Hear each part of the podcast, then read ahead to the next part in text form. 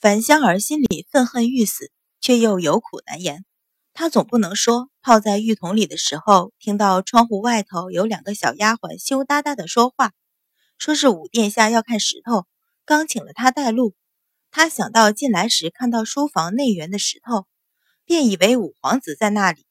想到他温和的笑容、狄仙般的面容、高贵的身份，便借故将身边服侍的丫头支走。自己裹着浴房里阮一鸣的中衣溜了出去吧。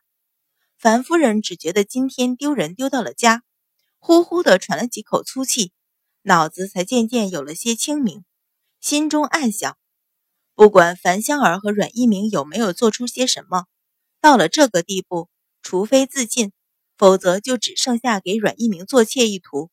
缓了缓声，说道：“说是香儿自个儿跑到相爷床上。”除了相爷和香儿二人，旁人都不曾见到。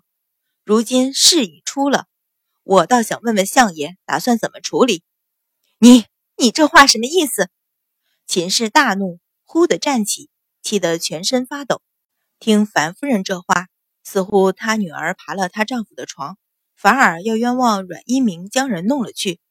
樊夫人抿了抿唇，说道：“此事瞒不了人，相爷既寻不出旁的人证。”那我们只好拼着脸面不要上殿面君了。樊香儿虽然是樊世浩的独女，在他眼里也不过是个庶女。相府如果不肯迎娶，与其留在家里让人耻笑，倒不如在殿上一死明志。锦兰轩，清平仰头望着阮云欢恬静的面容，忍不住问道：“小姐，我不明白，老夫人院子里都是夫人的人，她要毒害老夫人。”为何在寿宴上下毒？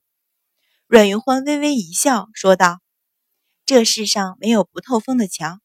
今日他下毒的目标是你。”我，清平脸色一白，大睁了双眸。阮云欢微微点头。这些日子，老夫人的精神越来越好。他担心秦氏起疑，在老夫人饮食里再动别的手脚，便经常带着清平过去。而清平留意老夫人饮食的举动，自然也落在有心人的眼里，引起怀疑。今天这场局，丫头特意捧着下了药的汤从他面前经过，便是要试探他是不是能够察觉。而洛苏子并非毒药，就算被人指出，也大可以说老夫人肠胃不调所做的药膳。可洛苏子和紫絮段药性相冲，会变成毒药。就算是初学医理的人，也未必知道。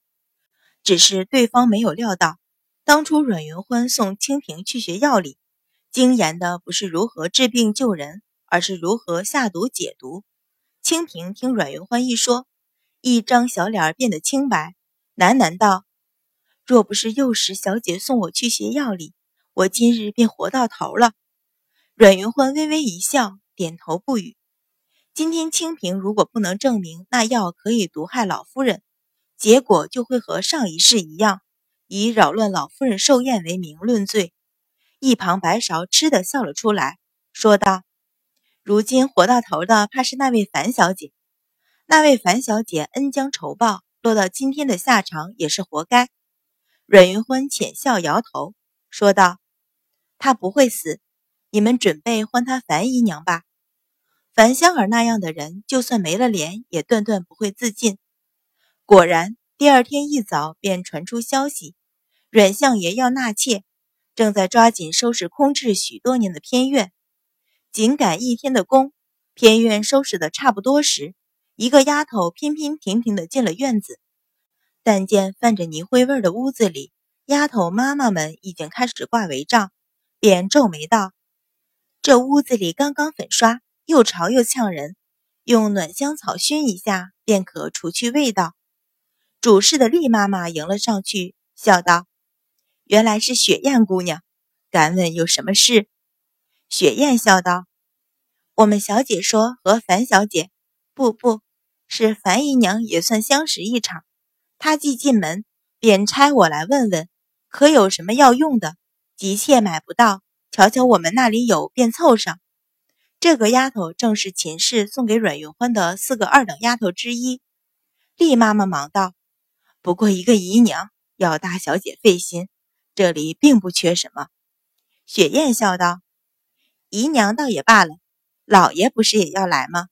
为了老爷也怠慢不得。”丽妈妈一听，好像顿时醒悟了什么，回头向屋子里瞧了一眼，说道：“方才姑娘说什么暖香草？”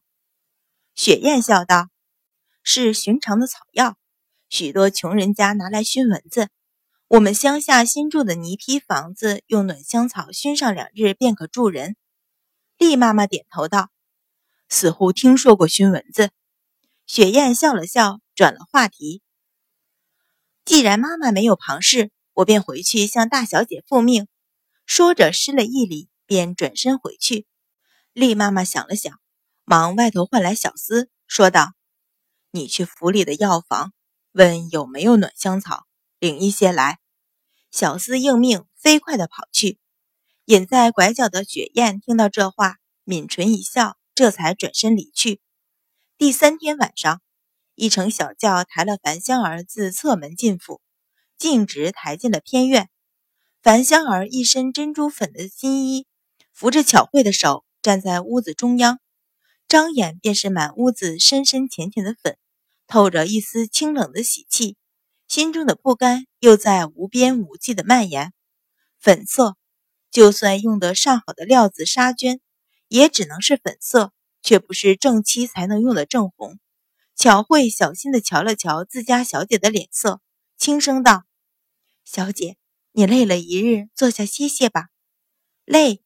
樊香儿冷笑：“左不过是个妾，只是匆匆忙忙赶了几身新衣裳，到了晚上穿戴了，一乘小轿送出门来，又没有森媒六聘，更没有正妻的繁琐礼仪，有什么可累？”